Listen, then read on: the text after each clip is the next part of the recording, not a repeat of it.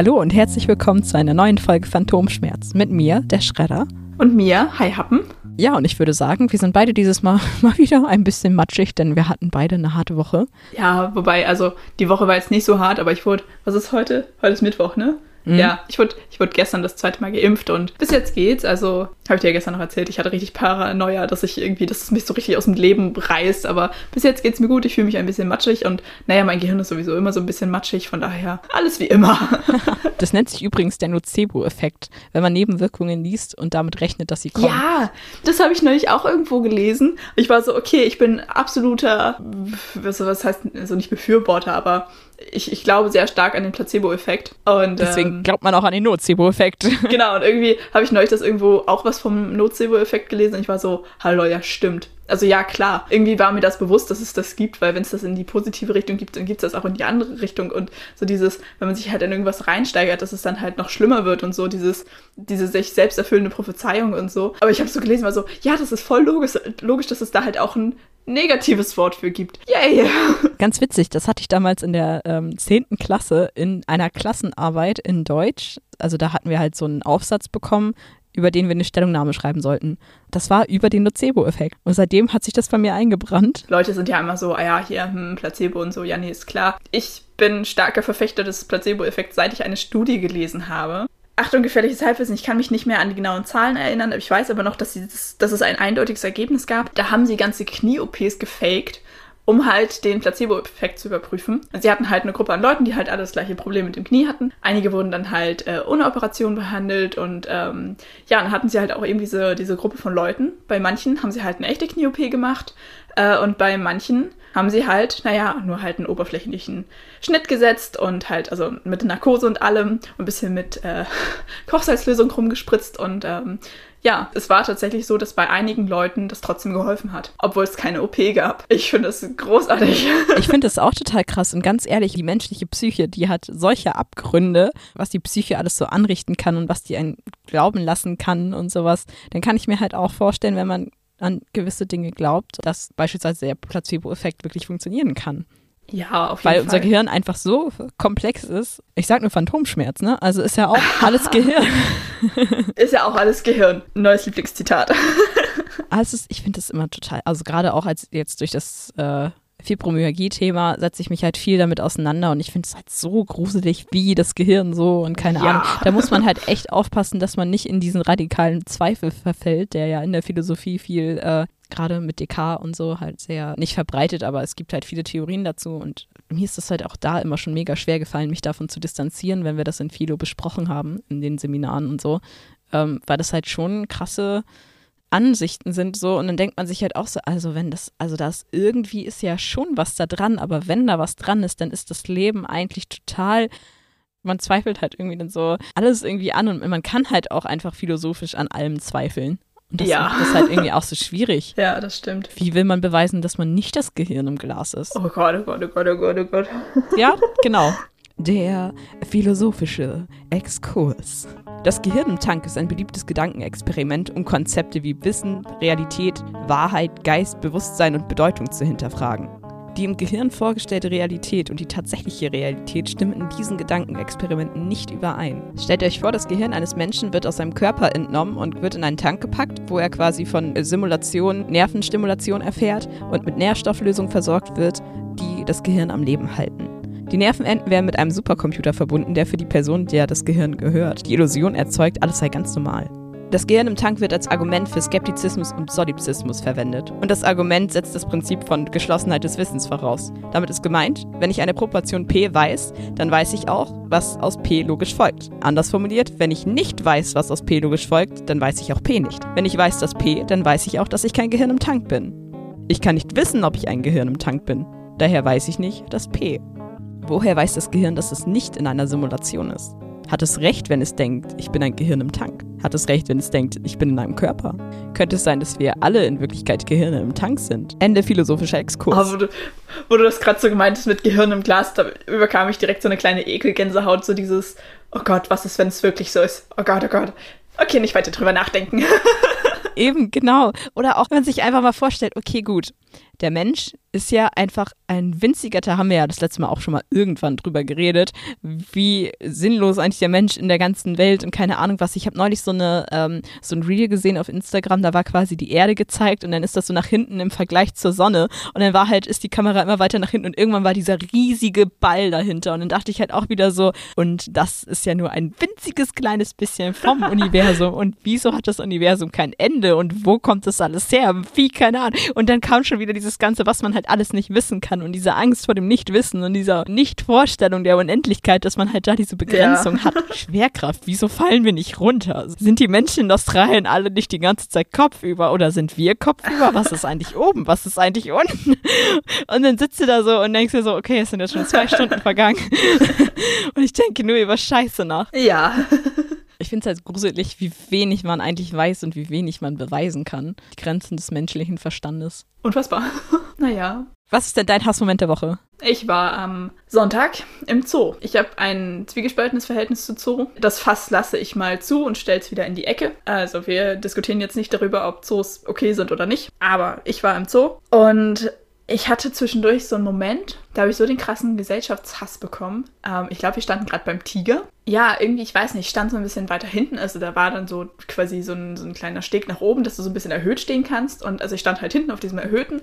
Das heißt, ich konnte halt sowohl das Gehege als auch die Menschen davor sehr gut einsehen. Und ich stand da so und mich hat das so unfassbar abgefuckt, dass da halt die Leute halt dann vorne an den Zaun gehen ihre Handys einmal rausholen, klick, klick, den Tiger zweimal fotografieren und weitergehen. Und ich stand da und war plötzlich so fassungslos, dass so viele Menschen Tiere nur als Attraktion wahrnehmen. Äh, ich möchte hier niemanden auf die Füße treten, der gerne fotografiert. Das ist, finde ich, was anderes, wenn du wirklich so auch dann mit mehr als nur deiner Handykamera ähm, wirklich Fotos machst, um halt schöne Fotos zu machen.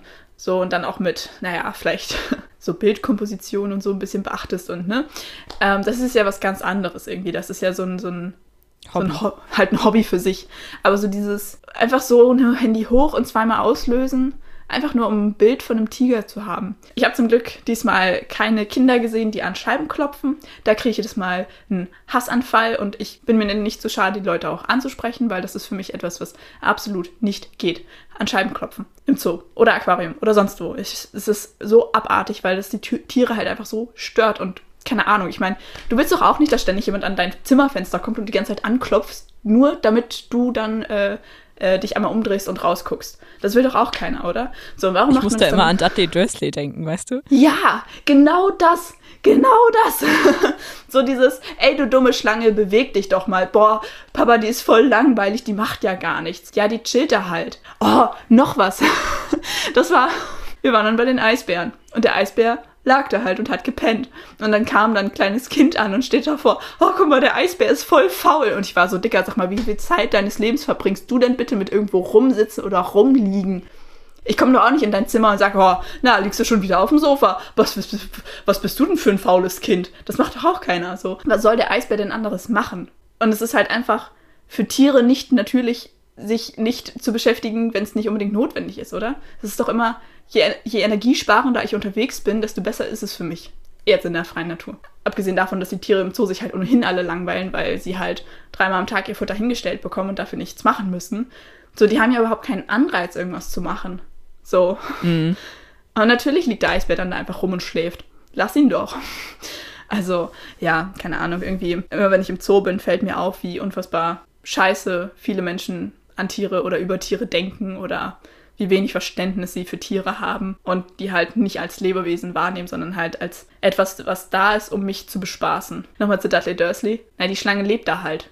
Die lebt da aber nicht freiwillig. Die wurde, ja gut, jetzt in dem Beispiel ist die Schlange im Zoo geboren, aber selbst wenn die Tiere eingefangen wurden, das, die wurden ja nicht gefragt, jo, hast du Bock im Zoo zu leben, damit dich Leute angaffen können. Sie ist da ja nicht freiwillig. So, wieso willst du sie dann dazu zwingen, dich zu unterhalten. Also ja, keine Ahnung.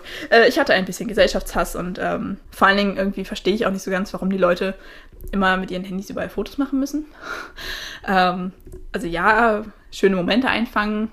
Aber ganz ehrlich, im Zoo, wenn ich mir niedliche Tierbilder angucken möchte, dann gehe ich auf Google Bilder und habe da dann Bilder in guter Auflösung vielleicht von noch dichter dran. Warum muss ich den Tiger dann mit meiner Handykamera fotografieren? Um dann irgendwem hinterher zeigen zu können, hier guck mal, ich war im Zoo und habe ein Foto von einem Tiger gemacht. Wow, herzlichen Glückwunsch. Du bist einer von Millionen Menschen. Ich verstehe es nicht, ich verstehe es nicht. Es tut mir leid, ich bin ein bisschen. Ja, puh, da kommt der Gesellschaftsakt schon wieder in mir hoch. Ja, auf jeden Fall. Und dann stand ich da beim Tiger und war irgendwie völlig fassungslos und war so, Leute, könnt ihr euch einfach alle verpissen und arg. Sorry.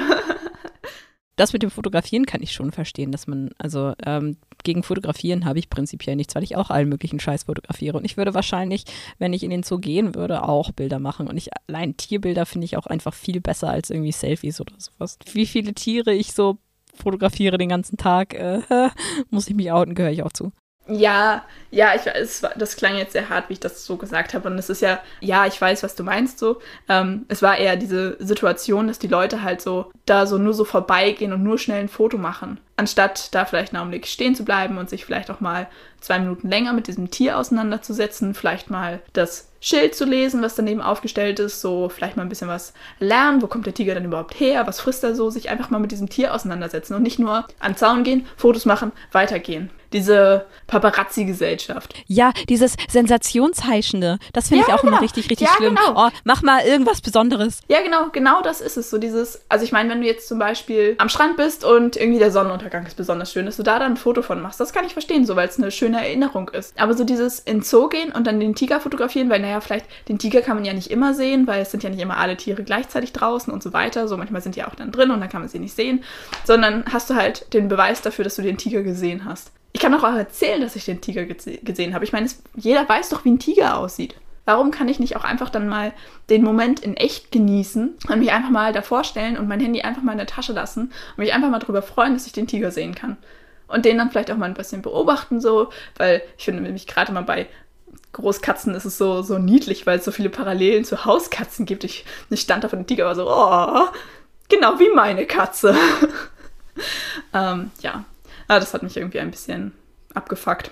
Diese Leute, die da so, diese Menschenmassen, die da so vorbeigeströmt sind und alle so nur eben mit ihrem Handy. Das war mein Hassmoment der Woche. Es tut mir leid, ich bin ein bisschen ausfallend geworden. Ähm, falls ich irgendwie auf den Schlips getreten bin, es tut mir leid. Das war nur meine persönliche Meinung. Ähm, Ach, und an alle, an alle Eltern da draußen, wenn ihr mit euren Kindern in eurem Zoo, äh, oh Gott, wenn ihr mit euren Kindern im Zoo seid und eure Kinder an die Scheibe klopfen, dann schmeißt sie in das Gehege. Unterbindet das bitte sofort. Das ist nicht cool, an Scheibenklopfen ist nicht cool. Lasst die Tiere in Ruhe. Ja, Kinder können das nicht wissen, aber ich finde, dann ist es Aufgabe der Eltern oder sonstiger Begleitpersonen, das den Kindern zu erklären. So, dann nimmt man das Kind kurz beiseite und sagt, hey du, lass das bitte, das findet das Tier nicht geil. Ich komme ja auch nicht ständig in dein Zimmer und klopf einfach so an deine Scheibe, nur um dich zu foppen. So. Und ah, also ja, Kinder können das nicht wissen, aber mich, mich regt es immer so auf, wenn irgendwo Kinder stehen oder an Scheiben klopfen im Zoo und die Eltern stehen da einfach nur neben und sagen nichts. Dann denke ich mir so, Leute, was, was, was läuft bei euch falsch? Wie? wie? Ja, und, und dann siehst du Erwachsene, die gegen Scheiben klopfen und dann denkst du so, ja, okay, Welt ist am Arsch, wir können alle einpacken. Tschüss es ist äh, den Leuten ist nicht mehr zu helfen.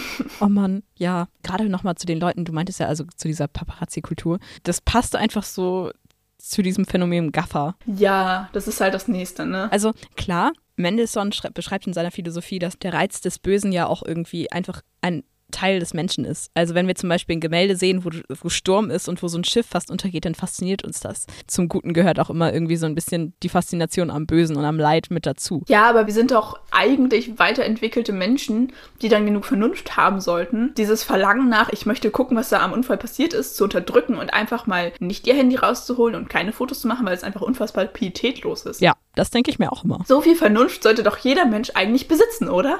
Am geilsten wird es ja sowieso, wenn dann halt die Leute irgendwie, die dann halt stehen bleiben, um Fotos zu machen, dadurch dann halt noch weitere Unfälle verursachen.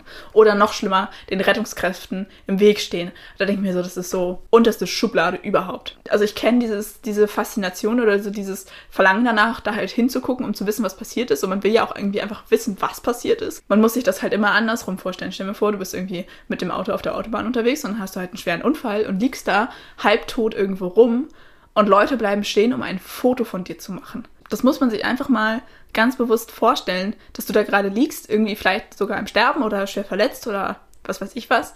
Ähm, du brauchst Hilfe, bist selber machtlos und dann fotografieren dich Leute in deiner hilflosen Situation, ohne zu fragen, anstelle dir zu helfen. Das will doch niemand, oder? warum macht man das dann, warum tut man das dann anderen Leuten an? Was war denn dein Hassmoment? Kommen wir mal von diesem Gesellschaftshass ein bisschen weg. Mein Hassmoment der Woche war definitiv die Premiere. Ich hatte ja schon in der letzten Folge kurz erzählt, was ungefähr auf mich zukommt und ähm, was mich schon gestört hat daran. Und genau das hat sich auch so ein bisschen bestätigt.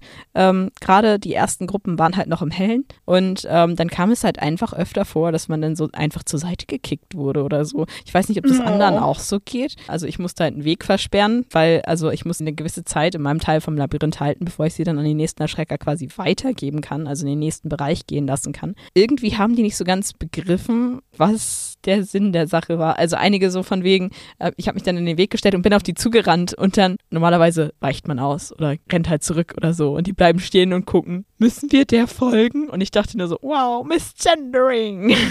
Mann. Und dann wurde es aber nachher dunkel und dann ging es halt auch. Aber das Problem, gerade die ersten Gruppen sind auch unglaublich schnell durchgerannt. Also wir hatten zum Ende hin dann Gruppen, die waren halt sehr langsam. Das war dann angenehmer, aber die ersten haben halt richtig durchgezogen. Die sind halt richtig fix durch das Labyrinth und das waren noch riesige Gruppen. Also ich glaube, die eine, da hatte ich 28 Leute oder so gezählt, aber ich kann mich auch verzählt haben. Und die haben sich dann, obwohl das nicht erlaubt ist, sich aufgeteilt. Also allein schon wegen Corona ist es halt nicht erlaubt, sich aufzuteilen, weil wir halt immer nur ein Erschrecker pro Abschnitt sind. Also die Darsteller sind ja auf das Minimum begrenzt, damit so wenig Leute wie möglich im Labyrinth sind und mehr Gäste rein können. Das hat alles nicht so funktioniert, wie es sollte. Hm. Ja, dann haben die sich dann plötzlich getrennt in so, aber auch, dann waren so drei, vier verschiedene einzelne Gruppen dann in deinem Abschnitt. Die haben sich dann mit der nächsten Gruppe vermischt, weil das ist ja im 10-Minuten-Takt. Dann hat das mit dem Erschrecken halt nicht so ganz geklappt. Dann wurde man halt irgendwie einfach von anderen Leuten weggekickt, wo ich mir schon so dachte, oh, oh okay was ist denn deine Mission hier jetzt? Ne? Obwohl einer, der hat sich einfach wirklich so erschreckt, dass er mich dann halt irgendwie, also nach mir ausgeholt hat und dann bin ich halt ausgewichen und dann hat er sich entschuldigt, weil ihm dann eingefallen ist, ach ja, das sind ja Menschen. Oh. Da hatte ich noch sowas wie Reaktion. Leider kam es dann irgendwann gegen Ende, also Mitte, Ende der Zeit. Ich glaube so, das müsste zwischen fünf und sechs Stunden gewesen sein. Es war auf jeden Fall schon stockduster. In der Nacht war es allgemein richtig, richtig dunkel, sodass man den Unterschied zwischen Boden und Mais nicht mehr sehen konnte.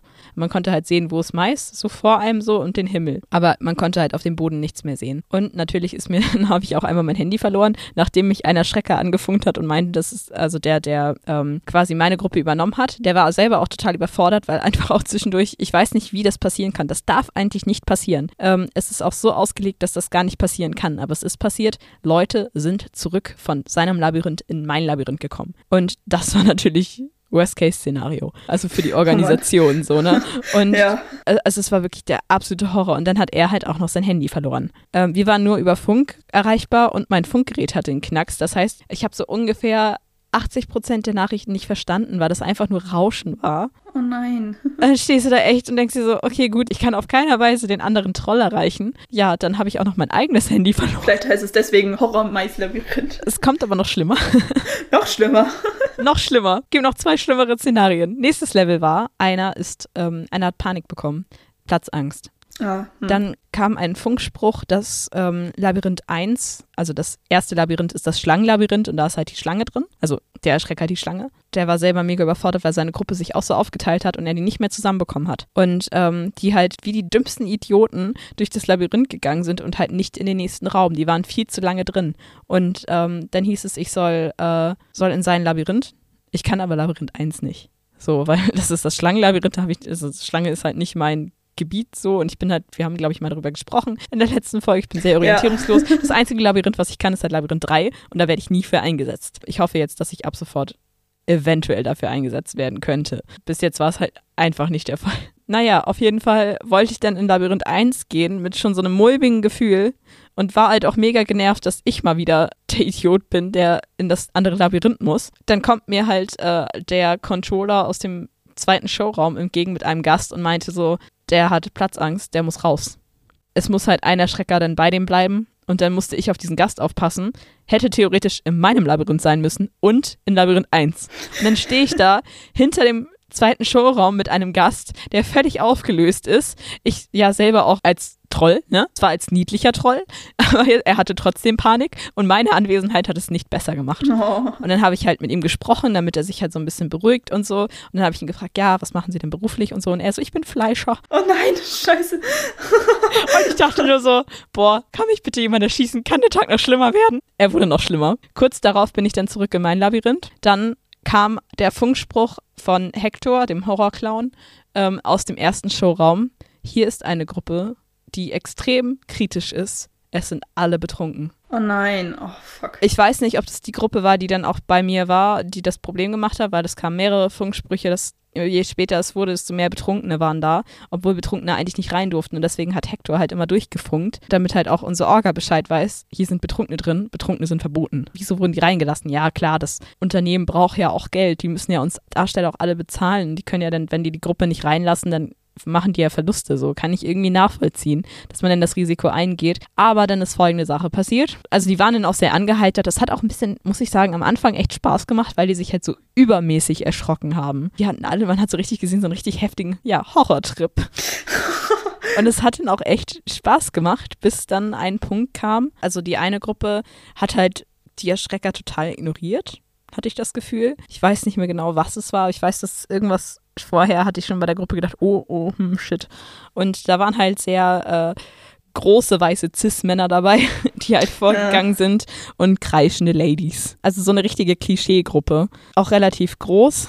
Und die hatten halt die Frauen so in die Mitte genommen. Ja, dann hatte ich mich halt in den Weg gestellt, weil meine Zeit noch nicht um war. Und auf jeden Fall äh, musste ich dann die mindestens zwei Minuten in meinem Labyrinth halten, weil die Zeit noch nicht durch war.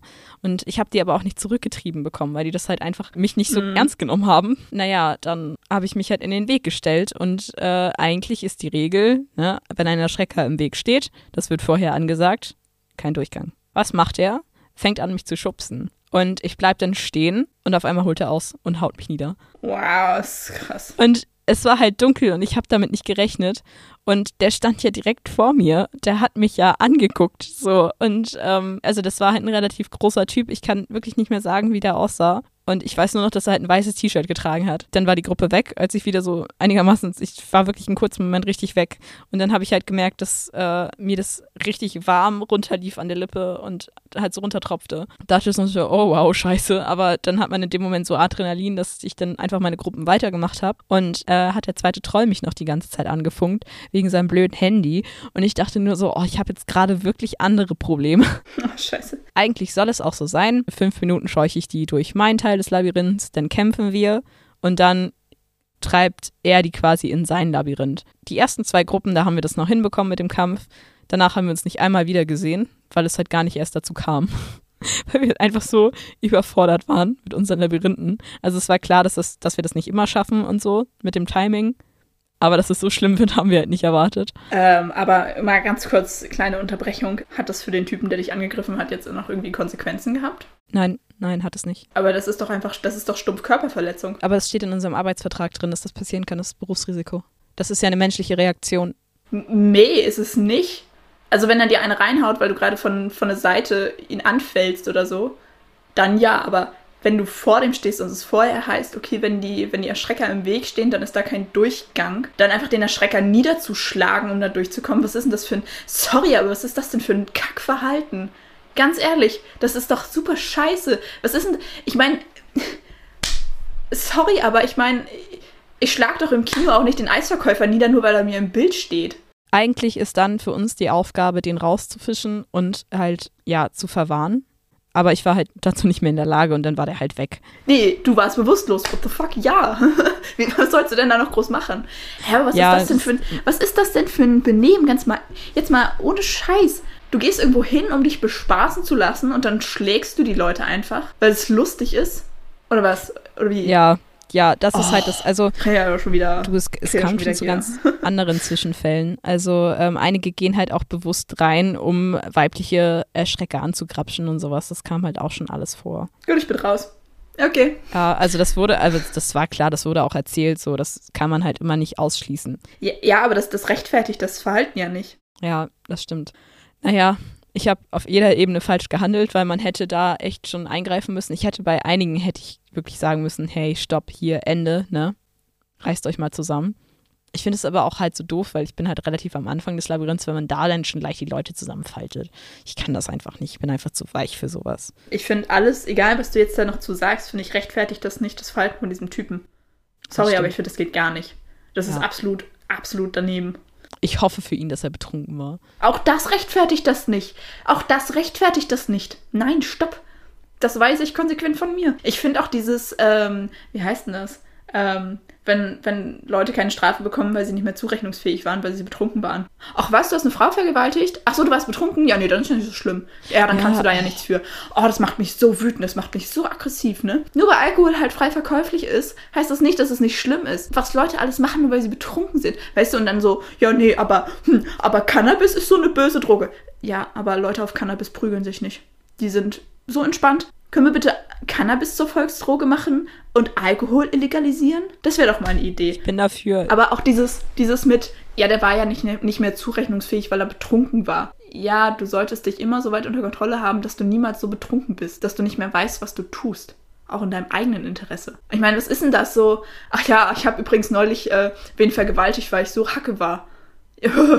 Witzig. Äh, nee, du nimmst gerade so viel Schuld auf dich, die dir nicht zusteht oder die, die du nicht trägst. Der Typ hat sich einfach daneben benommen, egal was du gemacht hast, ja, finde ich. Da hast du recht. Und das Problem war aber im, bei mir in dem Moment, glaube ich, weswegen ich jetzt auch das vielleicht so verteidige, ist einfach, dass alle halt so tun, als wenn es halt völlig normal ist und zum Beruf dazu gehört. Ihr tut's aber nicht. Und auch so ein bisschen, als wenn es auch was wäre, von wegen, ja, hättest du ja ausweichen können. Es kam auch so zurück, warum wärst du nicht? Warum hast du nicht zurückgeschlagen? Dürfen wir ja. Alles, was die mit uns machen, dürfen wir auch mit denen machen. Okay. Nee, ich weiß nicht, das, das übersteigt meinen mein Vor allem, ich habe mich sowieso in dem Labyrinth, wo ich war, die ganze Zeit unsicher gefühlt. So. Und das macht es jetzt auch nicht unbedingt besser. Und ich weiß auch nicht, ich habe auch wirklich echt so ein bisschen Angst, wieder reinzugehen. Ja, das kann ich mir vorstellen. Hätte ich auch. Mir graust das halt so, also ich freue mich halt auf den Darkwood und so, dass man da halt, also dieses Lasertag mit Zombies und so, das, das feiere ich halt. Da habe ich, glaube ich, kein Problem mit, das wieder zu machen, aber in den Mais erstmal diese stressige Situation, auch so ein bisschen dieses, ich glaube, dass ich mich nicht mehr traue, mich vor Leute zu stellen da, also in den Weg. Ja, kann ich auch verstehen. Da ist einfach jemand, der dich einfach so niederschmettern kann. Das ist mir halt auch vorher noch nie passiert, dass mir einfach jemand direkt so ins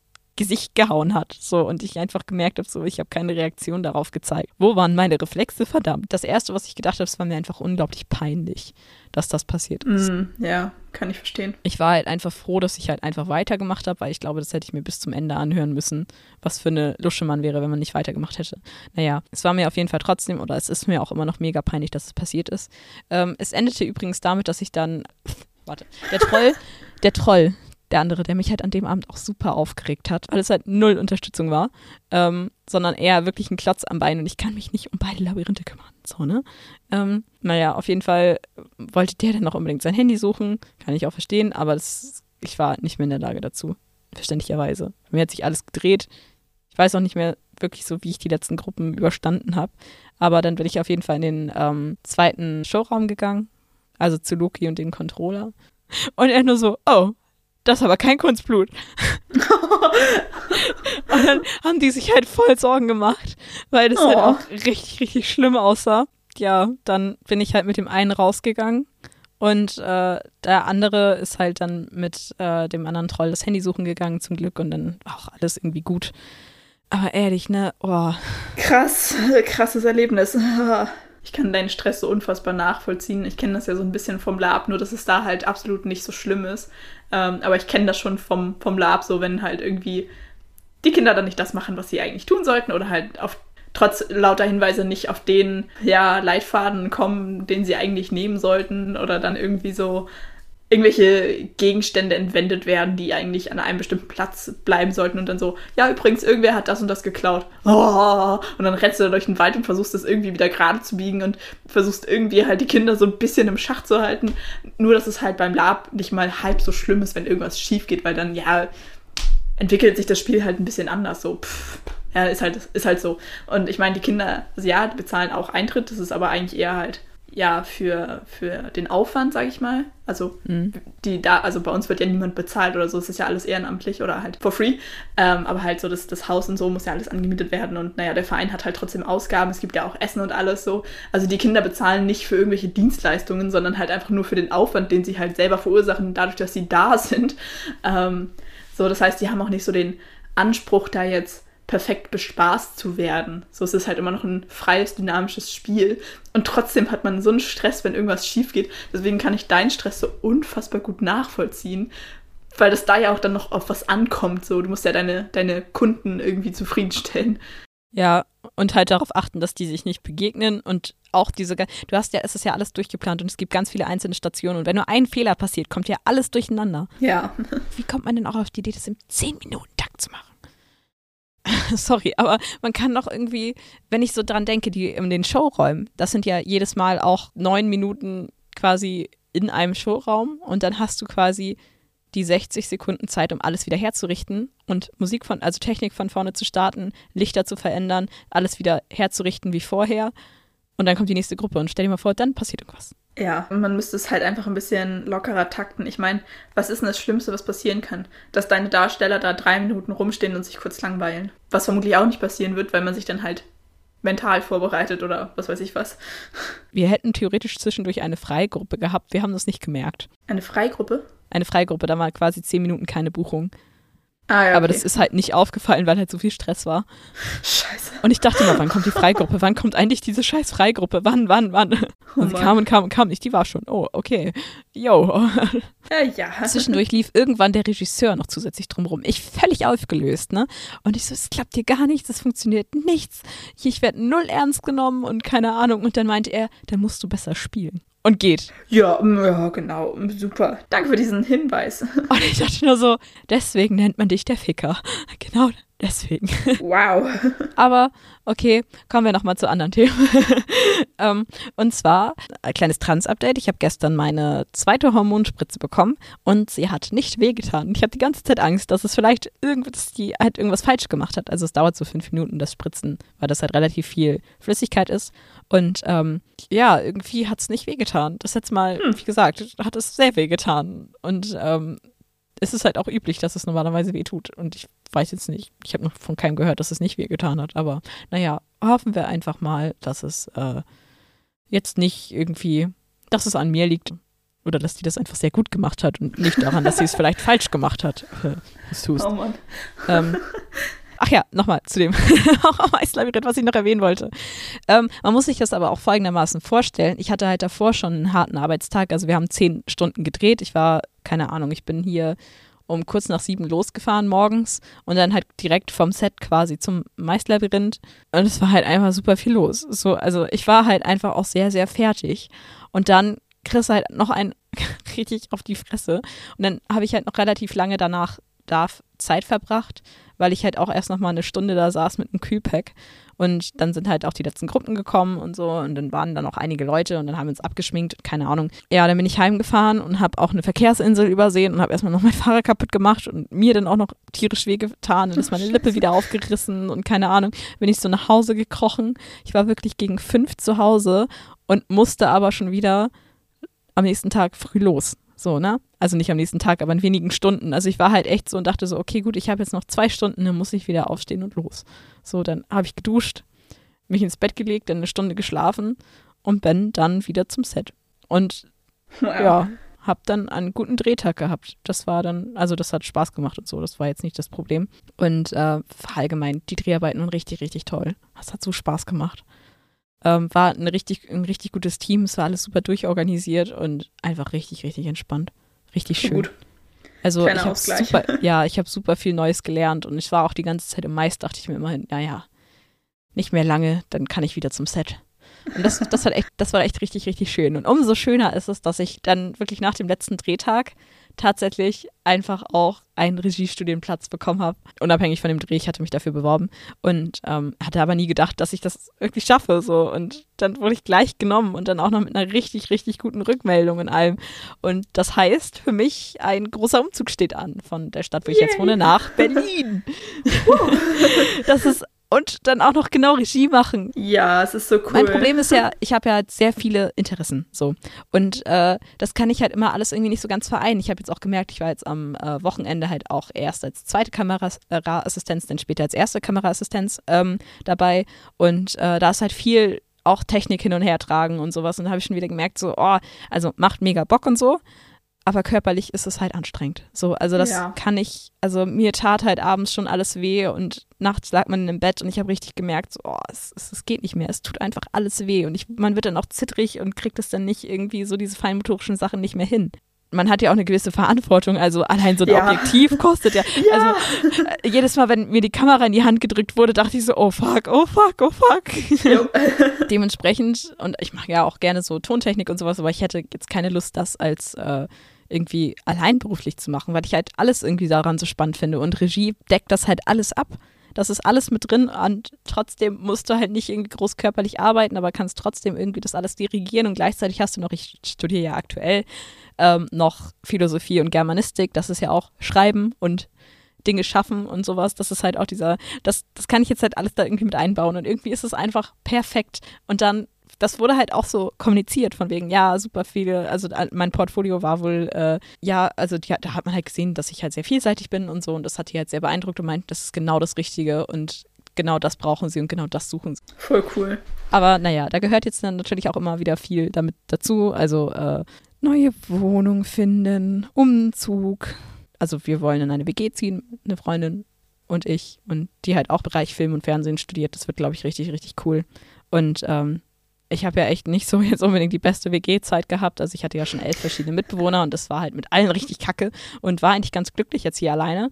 Aber ich glaube, mit dieser Person kann ich mir das wirklich vorstellen. Das wird cool. Ähm, ja, neuer Abschnitt. Ich muss Freunde zurücklassen. Neue Stadt, neue Umgebung, wieder Erstdesign, neue, neue Uni, alles irgendwie anders. Und ähm, ja, das ist halt auch die große Frage, so was, was mache ich mit Freddy, ne? was wird aus meiner Wohnung? Ähm, Freddy kann ich wahrscheinlich nicht mitnehmen. Ich meine, also ich habe ja den Semesterbeitrag für äh, das siebte Semester Germanistik, Philosophie, Lehramt schon bezahlt. So, und dann muss ich mich halt jetzt noch irgendwie exmatrikulieren und hoffe, dass ich das wiederbekomme. Und ähm, weiß aber auch gar nicht, wie das alles so abläuft. Also Stressig. Wohnungssuche, Wohnungssuche ist auch echt so ein heikles Thema. Ich Ja. habe einfach wild rum, alles, was in Frage kommt, habe ich meine Anfrage hingeschickt. Unter anderem versehentlich, weil ich das halt nicht ganz gesehen habe. Beziehungsweise ich habe nur gesehen, Preis, Lage, äh, wie groß das ist, weißt du? Und dachte, boah, boah, das ist perfekt, das ist super. Schreib die an, kriegst so eine Nachricht zurück. Ihnen ist schon klar, dass es für Senioren geeignet ist. Also es ist für Senioren. Ups. Scheiße. Hupala. Und das ist wieder so typisch ich, ne? Überschrift nicht gelesen. Das ist echt, also da, das ist meine Krankheit. So mein Kryptonit, ich lese nie Überschriften. Oder? Aha. Naja. oh Mann. Ja, aber noch so ein, also es ist ja nicht nur der Umzug. Ich habe ja leider, also ich weiß halt auch nicht so, ich habe echt so ein bisschen Bedenken, ob das jetzt nicht zu früh ist, beziehungsweise ich habe halt so viele Baustellen auf einmal und weiß nicht so ganz. Andererseits gibt mir das jetzt halt so ein bisschen Auftrieb nach allem, was irgendwie so passiert ist und ich habe einfach auch am Set gemerkt, das ist genau das, was ich machen möchte. Das erfüllt mich so krass. Dann ist es eigentlich ja schon das Richtige so. Aber ich bin jetzt auch mit der Transition halt noch nicht ganz so weit und es steht ja auch im, äh, irgendwann zum Jahreswechsel die Operation an, die erste. Das wär, würde dann in mein erstes Semester fallen. Und selbst wenn die irgendwie erst im Februar ist, fällt die in die Prüfungsphase und so. Ähm, ist halt die Frage, und ich würde die OP halt ungern deswegen verschieben. Andererseits würde ich halt auch ungern das Semester verpassen. Hm. Und die Frage ist halt, also auf jeden Fall ist jetzt das Thema Kombi-OP vom Tisch, weil dann mache ich erstmal nur die Mastektomie, in der Hoffnung, dass ich halt dann schneller wieder gesund werde. Und ähm, also so weit gesund, dass ich halt äh, arbeiten kann und in die Uni Ja. gehen kann und so. Das wäre halt schon ganz praktisch. Dann ist die Frage, muss ich mir einen neuen Therapeuten suchen? Muss ich alles von vorne anfangen? Aber da hatte ich heute ein äh, sehr aufschlussreiches Gespräch. Ich kann meinen Therapeuten behalten und es ist für ihn auch okay, wenn ich halt nur einmal im Monat quasi dahin komme. Und also das ist dann halt keine psychologische Betreuung mehr, sondern halt wirklich nur noch die äh, Transitionsbetreuung. Und als ich dann so von wegen, ja, hat das dann Einflüsse auf die Indikation für die Operation? Und dann meinte er nur so von wegen, solange kein Vorgespräch da wird, reden wir über die Indikation auch erst gar nicht. Und ich dachte nur so, okay, ja, chill mal.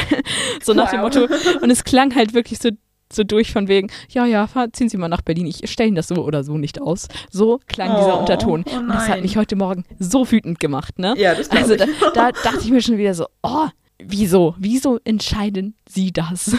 Andererseits ist der Typ halt sehr, sehr kompetent. Muss man ihm lassen. Eigentlich. Ich weiß halt- eigentlich, ich weiß halt nicht, du hast, also man kann halt auch richtig Pech mit Therapeuten haben. Das ist schon der beste, den ich jemals hatte. Er kennt halt auch alles und ich habe keine Lust, wieder komplett von vorne anzufangen, die ganze Lebensgeschichte zu erzählen und keine Ahnung was. ja. Und ähm, naja, auf jeden Fall, ähm, wir haben ja hier auch noch ein großes Projekt, von dem ich hier leider noch nicht so viel reden darf. Deswegen bin ich sowieso ein bisschen an Kiel gebunden. Das heißt, ähm, ich werde wahrscheinlich doch sehr, viel hier wieder nach oben fahren. Einmal halt zur Therapie, für meinen ganzen Namensänderungsscheiß muss ich halt hier immer wieder herkommen.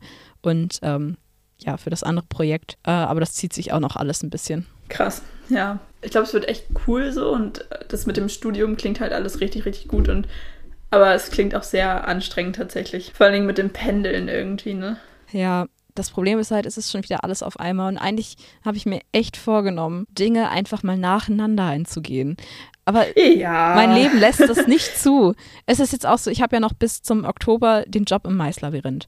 So. Und der mir ja gerade echt ein bisschen, ja, nicht jetzt unbedingt so viel Freude macht, gerade aktuell. Nach dieser Aktion habe ich da echt so ein bisschen, ja, Muffensausen, muss ich ehrlich sagen. Ja, kann ich auch absolut verstehen. Ich habe halt auch noch nie im Showraum gespielt und ich liebe es auch Theater zu spielen und so. Aber wenn es wieder so stressig wird und ich glaube im Showraum bei den Darstellern ist es halt noch mal viel viel schlimmer, wenn du dann irgendwie äh, schon die nächste Gruppe da hast, aber noch deinen dein Text da irgendwie runterlabern musst und dein, damit deine Aktion da irgendwie. Du kannst ja auch nicht einfach Textpassagen überspringen, weil das ja alles mit der Musik getimt ist. Ja. Das muss halt alles sitzen. Vielleicht mache ich mir da auch einfach viel zu viele Gedanken wie immer, aber das war wirklich katastrophal. Das tut mir auch einfach so leid, weil eigentlich macht es mega Spaß und die Vorrunden und Proben waren halt auch immer so cool. Aber man hat halt auch manchmal echt einfach richtig Pech. Ja.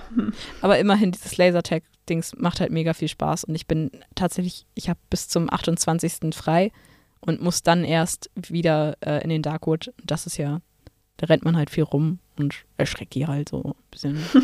rollt sich da durch den Dreck. Macht halt das, was Zombies so tun.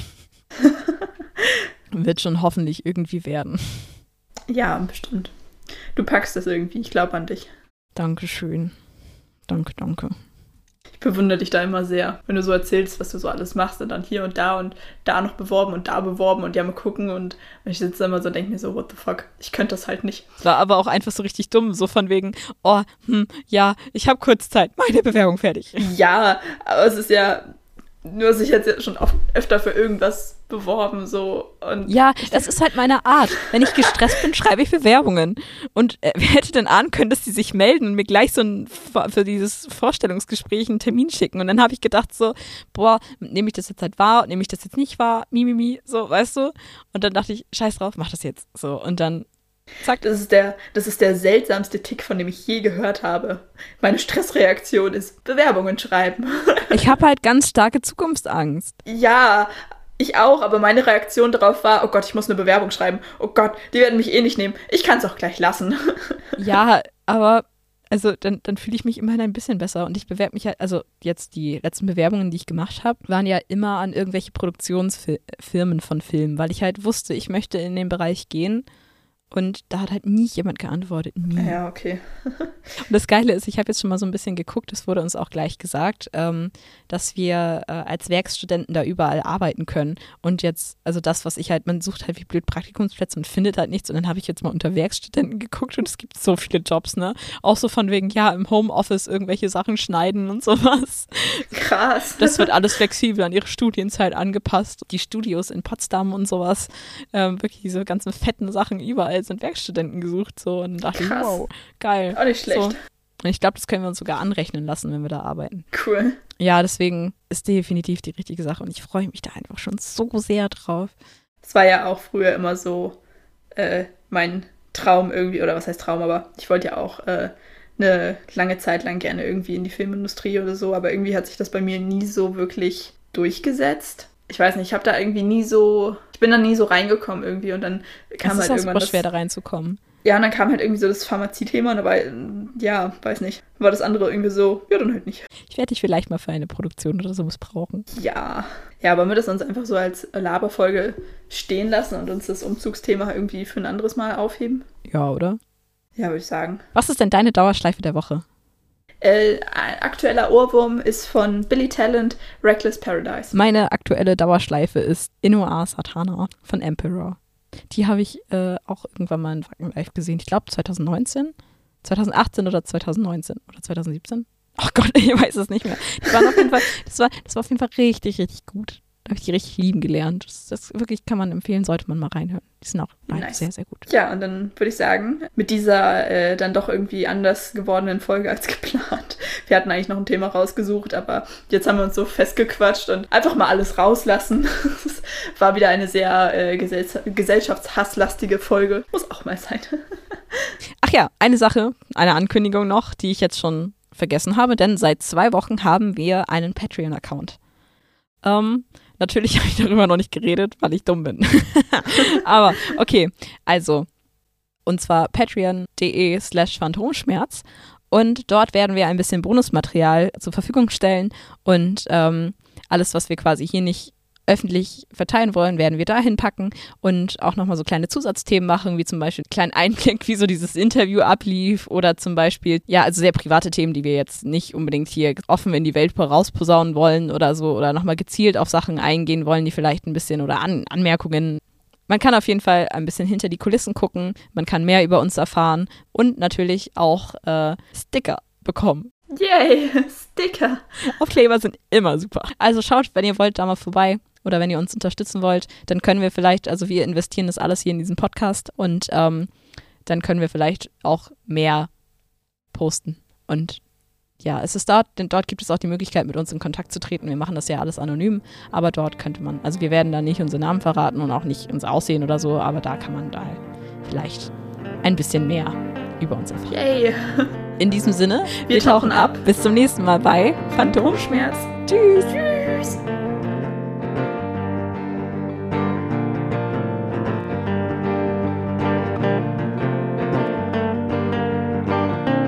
Da stand fest für alte Menschen. Fett nicht fest. In Caps, alte Menschen. Okay, jetzt haben wir schon 51 Minuten geredet, ohne Thema. Ich muss das nochmal vorne. okay. Warte, das sag ich das ist wirklich arrogant. Keine Ahnung. Dann hat Alex mich noch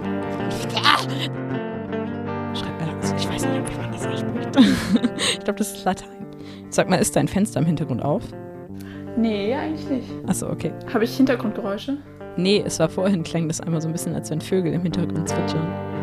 Das kann auch sein, dass man sie tatsächlich einfach durch die geschlossenen Fenster gehört hat. Es ist alles oh, drunter. Und sorry. Ah, das Telefon klingelt. Das könnte es gewesen sein. hm. Kann wir warten. Warte mal. Ich, äh, ich mach mal eben kurz die okay. Tür zu.